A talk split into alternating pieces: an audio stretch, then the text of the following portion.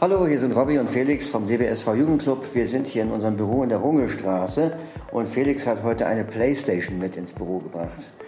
Felix, was hat es denn mit der Playstation hier auf sich? Genau, ich habe mir gedacht, ähm, ich bringe euch mal mein, mein Lieblingshobby ein wenig näher und zwar äh, spiele ich gerne Computerspiele und da hat sich was getan. Nämlich ist ein neues Spiel für diese Konsole auf den Markt gekommen.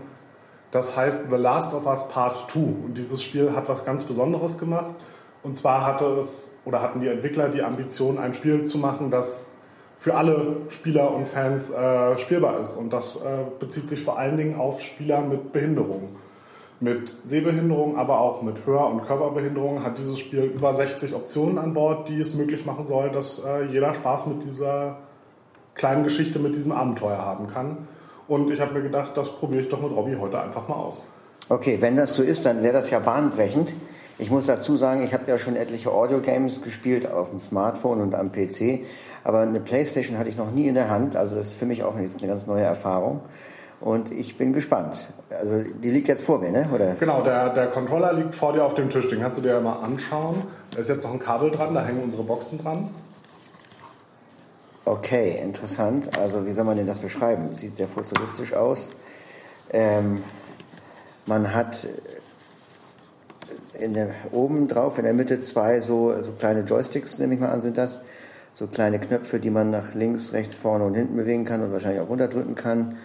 Dann jeweils schräg rechts und links davor so ein so vier im Kreuz angeordnete Knöpfe und dann hat man links und rechts noch so klein sowas wie ein soll das ein Griff sein zum in die Hand nehmen? Ja, oder? genau so. Du hältst das schon fast genau. Jetzt ah, okay, jetzt habe ich es genau. Meine Fäuste haben sich sozusagen automatisch um dieses Ding geschlossen. Jetzt kann ich es auch noch besser beschreiben. Jetzt liegen nämlich meine Finger um diese kleinen Zapfen quasi, die sollen so diese Handschmeichler in der Hand liegen. Und jetzt liegen meine Daumen beide auf diesen äh, jeweils Viererknöpfen, etwas da innen, innerhalb meiner Daumen sind jetzt die beiden Joysticks, die kann ich aber mit den Daumen auch noch gut erreichen und meine Zeigefinger liegen jetzt auf so kleinen Triggern, mit denen, die ich also zu mir ziehen kann. Und ja, jetzt bin ich mal gespannt, was als nächstes passiert. Neues Spiel. X-Taste, auswählen, Kreistaste, zurück. Mittel bietet ein ausgeglichenes Spielerlebnis. Die das ist der Level, ne? Spiel, der Schwierigkeitsgrad, genau. Auswählen. So, bleiben wir mal bei Mittel. Start. Du hast Mittel ausgewählt. Die Herausforderungsstufe kann jederzeit unter Optionen Schwierigkeitsgrad geändert werden. Start. X-Taste aus. So, werden wir uns hier ähm, die Zwischensequenz angucken, kann ich ja ein bisschen was zu dem Spiel erzählen. Das ist wie gesagt ein Part 2, The Last of Us, erschien vor einigen Jahren der erste Teil. Ähm, Wer von euch schon mal einen Zombie-Film gesehen hat, dem wird der Plot recht bekannt vorkommen. Die Menschheit wurde zu großen Teilen von einem Virus ausgelöscht und ähm, es geht in dieser Serie um zwei Überlebende, deren Weg wir begleiten. Das ist einmal Joel und einmal die kleine Ellie, seine Adoptivtochter. Im ersten Teil haben sie versucht, Ellie zu einer Forschungseinrichtung zu kriegen, da sie die einzige ist, die gegen das Virus immun ist und haben da eine recht gefährliche und emotionale Reise hinter sich gebracht. Und äh, Part 2 beginnt jetzt einige Jahre nach dem ersten Teil, an dessen Ende sie sich äh, in einer kleinen Siedlung mit anderen Überlebenden zur Ruhe gesetzt haben. Okay, das ist natürlich gleich die erste Frage.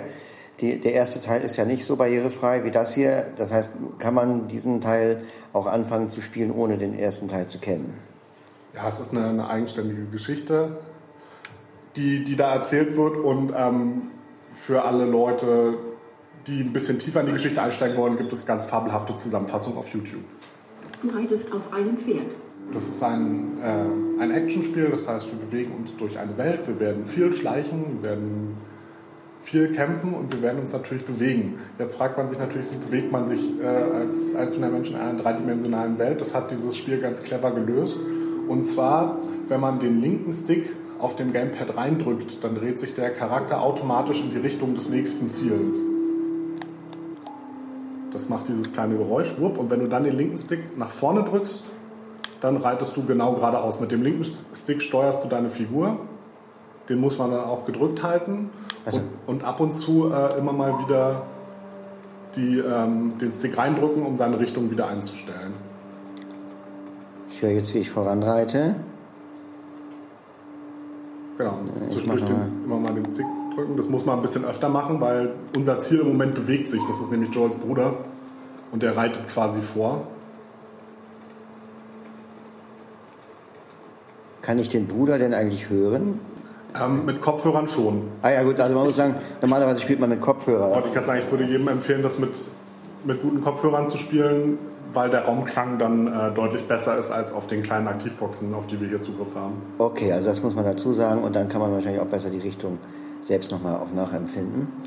Ich lasse mich nochmal ausrichten und drücke wieder den linken Stick nach vorne. Oh, jetzt vibriert hier ganz doll die, das Zeug in meiner Hand. Was ist jetzt passiert? Ähm, ich habe jetzt eben keinen, keinen Hinweis gesehen, dass ich. Vielleicht hat der Gaul gebockt. Ich mache, gehe nochmal nach vorne.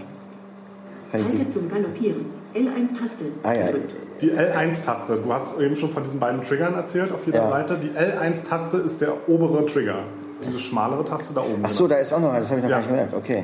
Und genau, die musst du gedrückt halten und dann gleichzeitig mit dem Daumen nach vorne schieben. Und dann. Ja, ich glaube, der Controller suggeriert mir einfach nur, ich sitze auf dem Pferderücken, so wie das hier wackelt. Oh, da kommt ein Wasserfall oder sowas. Oder ein Bach. Ja, den müsst ihr durchqueren. Äh, während Robby hier so ein bisschen durch die, durch die Botanik reitet, kann ich ja noch ein paar Worte verlieren darüber, dass dieses Spiel auch ähm, ganz fabelhafte Einstellungen für sehbehinderte Spieler hat. Das heißt, wenn ihr noch einen Sehrest habt und auch gerne spielt, äh, ist das auch eine Sache für euch.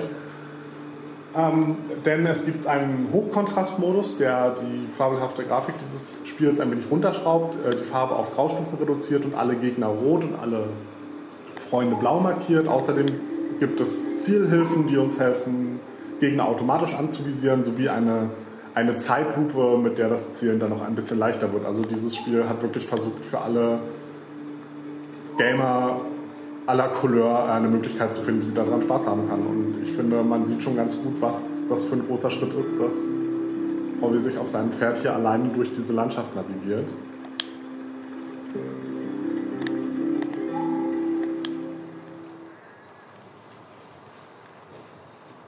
Jetzt lernen wir Ellie kennen. Und du stehst jetzt in Ellies Wohnzimmer. Ich drücke den linken Stick einmal runter. Und dann, dann gehe ich nach vorne. Dieser Audiohinweis bedeutet, dass eine Dreiecktaste Interagieren Aufforderung verfügbar ist.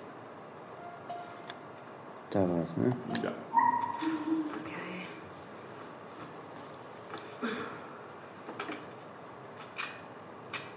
Eine Waffe offenbar. Und schwupps hat Ellie ihren Parker angezogen und sich die Pistole ins Fenster gesteckt. Also gehen wir anscheinend nicht zum Margarine kaufen. Also man ist davon abhängig, dann auch äh, per Gehör das richtig interpretieren zu können, was sie da gerade macht, ne? oder was für einen Gegenstand sie aufgehoben hat. Genau, das.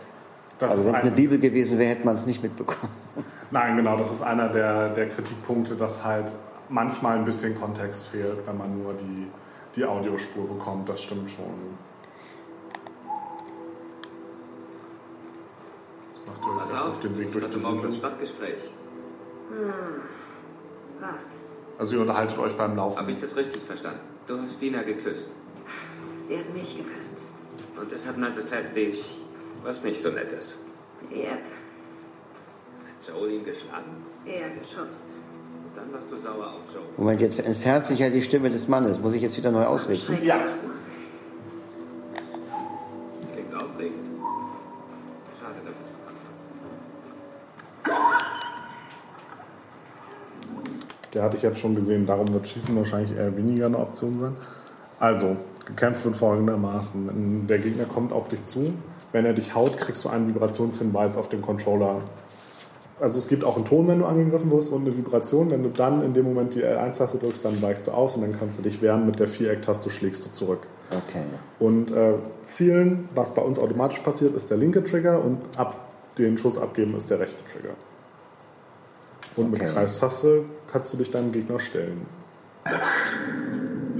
Jetzt kannst du mit, mit L zweimal anvisieren.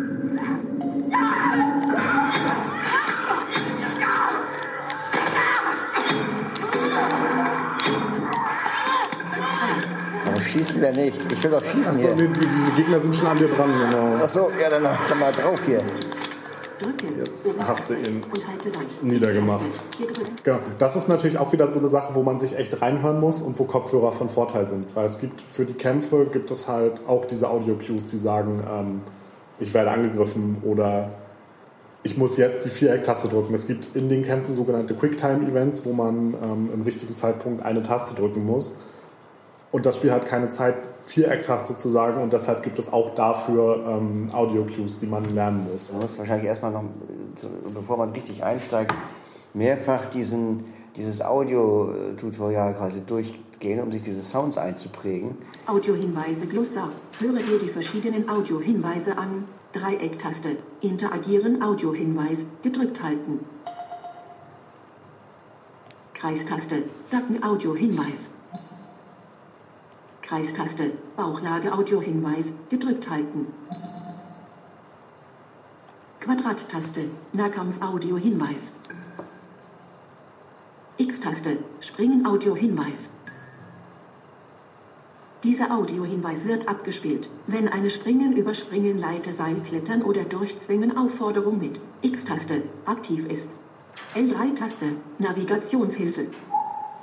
Navigationshilfe, Wegpunkt. L3-Taste, Navigationshilfe, Ziel.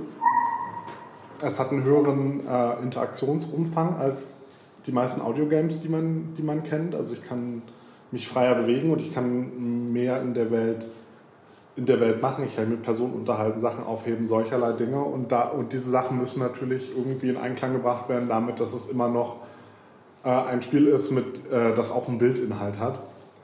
Ähm, und es ist natürlich komplexer als die meisten Audiogames, dieses Spiel. Ich muss laufen, mich verstecken, zielen, schießen.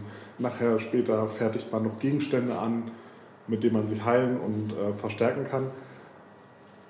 Dadurch ist es natürlich auch eine recht umfangreiche Audiobibliothek. Wenn, man, wenn ich mich mit diesem Spiel auseinandersetzen will, dann muss ich das über einen längeren Zeitraum wahrscheinlich tun als blinder und sehbehinderter Mensch, um da da durchzukommen. Aber ähm, es ist auf jeden Fall ein Schritt, ein riesiger Schritt in die richtige Richtung, würde ich sagen.